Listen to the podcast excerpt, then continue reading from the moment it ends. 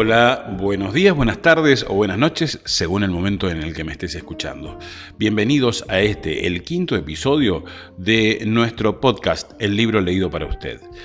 Eh, te damos gracias por acompañarnos en esta linda aventura de leer juntos. Sabemos que hay gente que nos está escuchando y que eh, agradece estos audios porque le dan la posibilidad de leer en situaciones en las que muchas veces no se puede leer. Hay gente que considera que esto no es leer, pero no es nuestro tema ahora.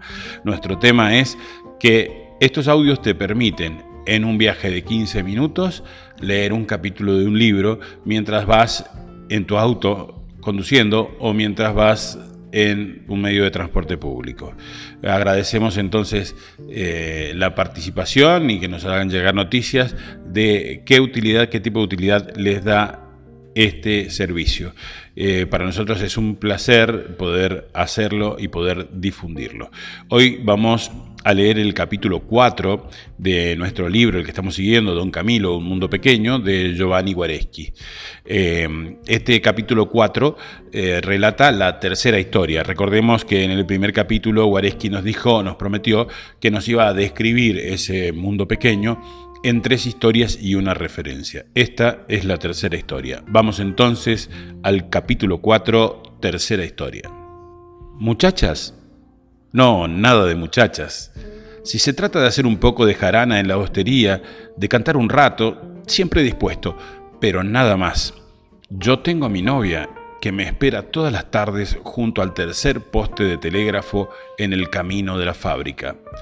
Tenía yo 14 años y regresaba a casa en bicicleta por ese camino.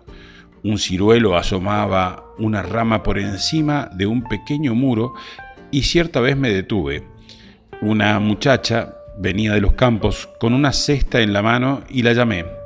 Debía tener unos 19 años, porque era mucho más alta que yo y bien formada. ¿Quieres hacerme escalera? le dije. La muchacha dejó la cesta y yo me trepé sobre sus hombros. La rama estaba cargada de ciruelas amarillas y llené de ellas la camisa. Extiende el delantal, que vamos a medias, dije a la muchacha. Ella contestó que no valía la pena. ¿No te agradan las ciruelas? pregunté.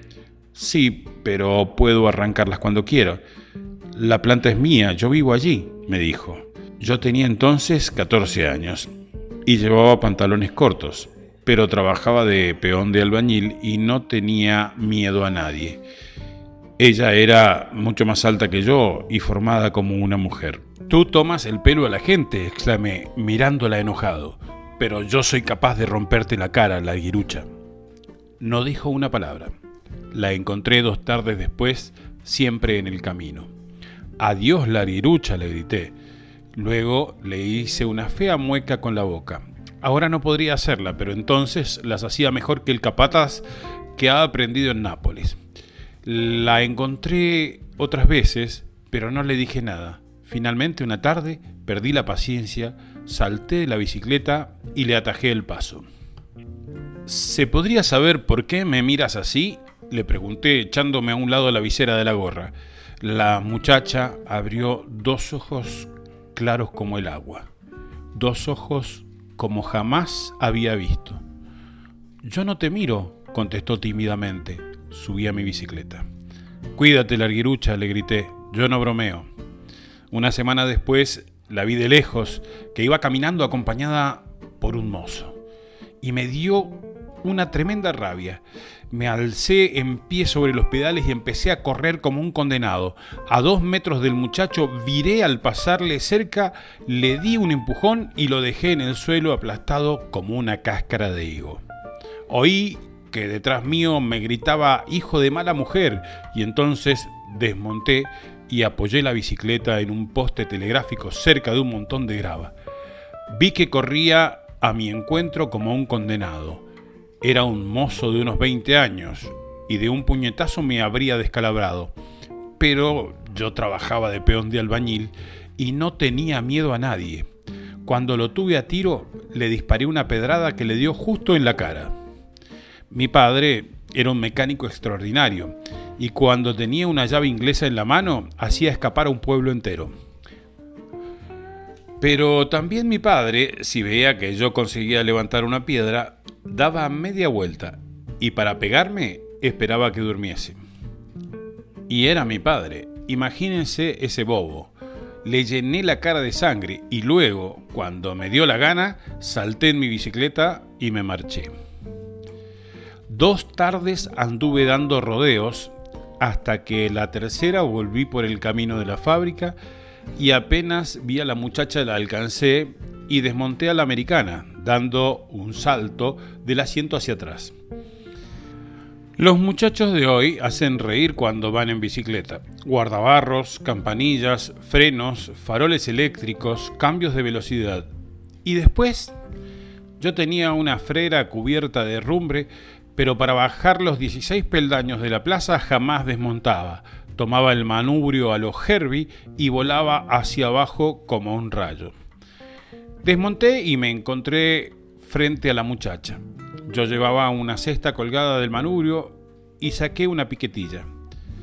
Si te vuelvo a encontrar con otro, te parto la cabeza a ti y a él, dije. La muchacha me miró con aquellos sus ojos malditos, claros como el agua. ¿Por qué hablas así? me preguntó en voz baja. Yo no sabía, pero ¿qué importa? Porque sí, contesté, tú debes ir de paseo sola o si no conmigo. Yo tengo 19 años y tú 14, cuando más, dijo. Si al menos tuvieras 18, ya sería otra cosa. Ahora soy una mujer y tú eres un muchacho. Pues espera a que tenga 18, grité. Y cuidado con verte en compañía de alguno, porque entonces está frita. Yo era entonces peón de albañil y no tenía miedo a nada. Cuando sentía hablar de mujeres, me mandaba a mudar se me importaban un pito las mujeres, pero esa no debía hacerla estúpida con los demás. Vi a la muchacha durante casi cuatro años todas las tardes, menos los domingos. Estaba siempre allí, apoyada en el tercer poste del telégrafo, en el camino de la fábrica. Si llovía, tenía su buen paraguas abierto. No me paré ni una sola vez. Adiós, le decía al pasar, Adiós, me contestaba. El día que cumplí los 18 años, desmonté de la bicicleta. Tengo 18, le dije. Ahora puedes salir de paseo conmigo. Si te haces la estúpida, te rompo la cabeza. Ella entonces tenía 23 y se había hecho una mujer completa, pero tenía los mismos ojos claros como el agua y hablaba siempre en voz baja como antes. Tú tienes 18, me contestó, pero yo tengo 23.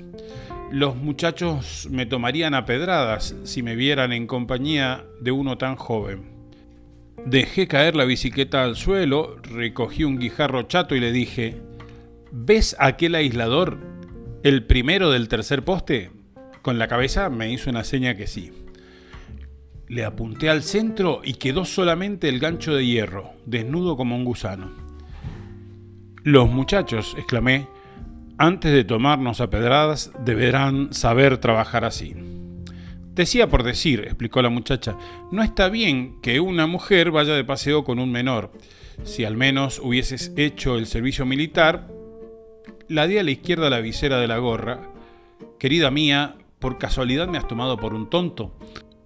Cuando haya hecho el servicio militar, yo tendré 21 años y tú tendrás 26. Entonces empezarás de nuevo con la historia. No, contestó la muchacha. Entre 18 y 23 es una cosa, entre 21 y 26 es otra. Más se vive, menos cuentan las diferencias de edades. Que un hombre tenga 21 o 26 es lo mismo. Me parecía un razonamiento justo, pero yo no era un tipo que se dejase llevar de la nariz. En ese caso, volveremos a hablar cuando haya hecho el servicio militar, dije, saltando en la bicicleta. Pero mira que si cuando vuelvo no te encuentro, vengo a romperte la cabeza aunque sea bajo la cama de tu padre. Todas las tardes la veía parada junto al tercer poste de la luz, pero yo nunca descendí. Le daba las buenas tardes y ella me contestaba buenas tardes Cuando me llamaron a las filas le grité, mañana parto a la conscripción. Hasta la vista, contestó la muchacha. Ahora no es el caso de recordar toda mi vida militar. Soporté 18 meses de fajina y en el regimiento no cambié. Habré hecho tres meses de ejercicios. Puede decirse que todas las tardes me mandaban arrestado o estaba preso. Apenas pasaron los 18 meses, me devolvieron a casa, llegué al atardecer y sin vestirme de civil salté en la bicicleta y me dirigí al camino de la fábrica. Si esa me salía de nuevo con historias, la mataba a golpes con la bicicleta. Lentamente empezaba a caer la noche y yo corría como un rayo pensando dónde diablos la encontraría. Pero no tuve que buscarla, la muchacha estaba allí esperándome puntualmente bajo el tercer poste del telégrafo. Era tal cual la había dejado, y los ojos eran los mismos, idénticos. Desmonté delante de ella. Concluí, le dije, enseñándole la papeleta de licenciamiento. La Italia sentada quiere decir licencia sin término. Cuando la Italia está de pie, significa licencia provisoria. Es muy linda, contestó la muchacha. Yo había corrido como un alma que la lleva el diablo y tenía la garganta seca. ¿Podría tomar un par de aquellas ciruelas amarillas de la otra vez? pregunté. La muchacha suspiró. Lo siento, pero el árbol se quemó. ¿Se quemó? dije con asombro. ¿De cuándo aquí los ciruelos se queman? Hace seis meses, contestó la muchacha. Una noche prendió fuego el pajar y la casa se incendió y todas las plantas del huerto ardieron como fósforos. Todo se ha quemado.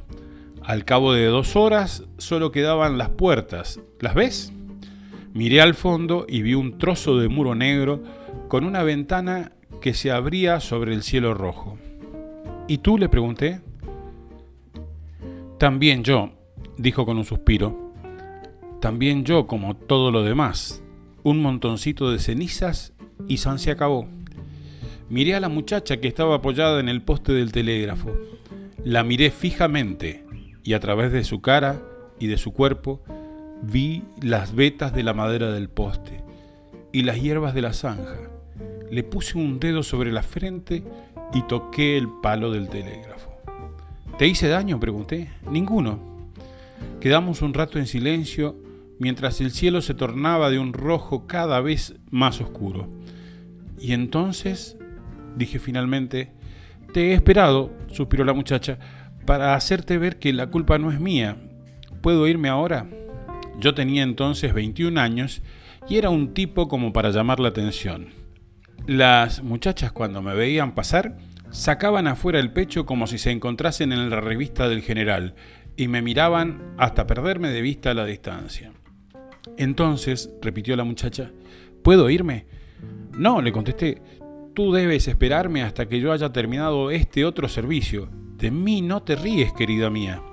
Está bien, dijo la muchacha, y me pareció que sonreía. Pero estas estupideces no son de mi gusto y enseguida me alejé. Han corrido 12 años y todas las tardes nos vemos. Yo paso sin desmontar siquiera de la bicicleta. Adiós, adiós. ¿Comprenden ustedes? Si se trata de cantar un poco en la hostería, de hacer un poco de jarana, siempre estaré dispuesto. Pero nada más, yo tengo mi novia que me espera todas las tardes junto al tercer poste del telégrafo sobre el camino de la fábrica. Uno ahora me dice, hermano, ¿por qué me cuentas estas historias? Porque sí, respondo yo, porque es preciso darse cuenta de que en esta desgraciada lonja de tierra situada entre el río y el monte pueden suceder cosas que no ocurren en otra parte, cosas que nunca desentonan con el paisaje. Allá sopla un aire especial que hace bien a los vivos y a los muertos. Allá tienen un alma hasta los perros. Entonces se comprende mejor a don Camilo, a Pepón y a toda la otra gente. Y nadie se asombra de que el Cristo hable y de que uno pueda romperle a la cabeza al otro, pero honradamente, es decir, sin odio. Tampoco asombra que al fin dos enemigos se encuentren de acuerdo sobre estas cosas esenciales. porque es el amplio, el eterno respiro del río el que limpia el aire, el río plácido y majestuoso, sobre cuyo dique al atardecer pasa rápida la muerte en bicicleta. O pasas tú de noche sobre el dique y te detienes, te sientas y te pones a mirar dentro de un pequeño cementerio que está allí, debajo del terraplén. Y si la sombra de un muerto viene a sentarse junto a ti, no te espantas y te pones a platicar tranquilamente con ella. He aquí el aire que se respira en esa faja de tierra tras mano, y se comprende fácilmente en qué pueden convertirse allá las cosas de la política. En estas historias habla a menudo el Cristo crucificado, pues los personajes principales son tres, el cura, don Camilo, el comunista, Pepón, y el Cristo crucificado. Y bien, aquí conviene explicarse, si los curas se sienten ofendidos por causa de don Camilo, son muy dueños de romperme en la cabeza la vela más gorda. Si los comunistas se sienten ofendidos por causa de Pepón, también son muy dueños de sacudirme con un palo en el lomo. Pero si algún otro se siente ofendido por los discursos del Cristo, no hay nada que hacer, porque el que habla en mi historia no es Cristo, sino mi Cristo, esto es la voz de mi conciencia. Asunto mío personal, asuntos íntimos míos, con que cada uno para sí, Dios con todos.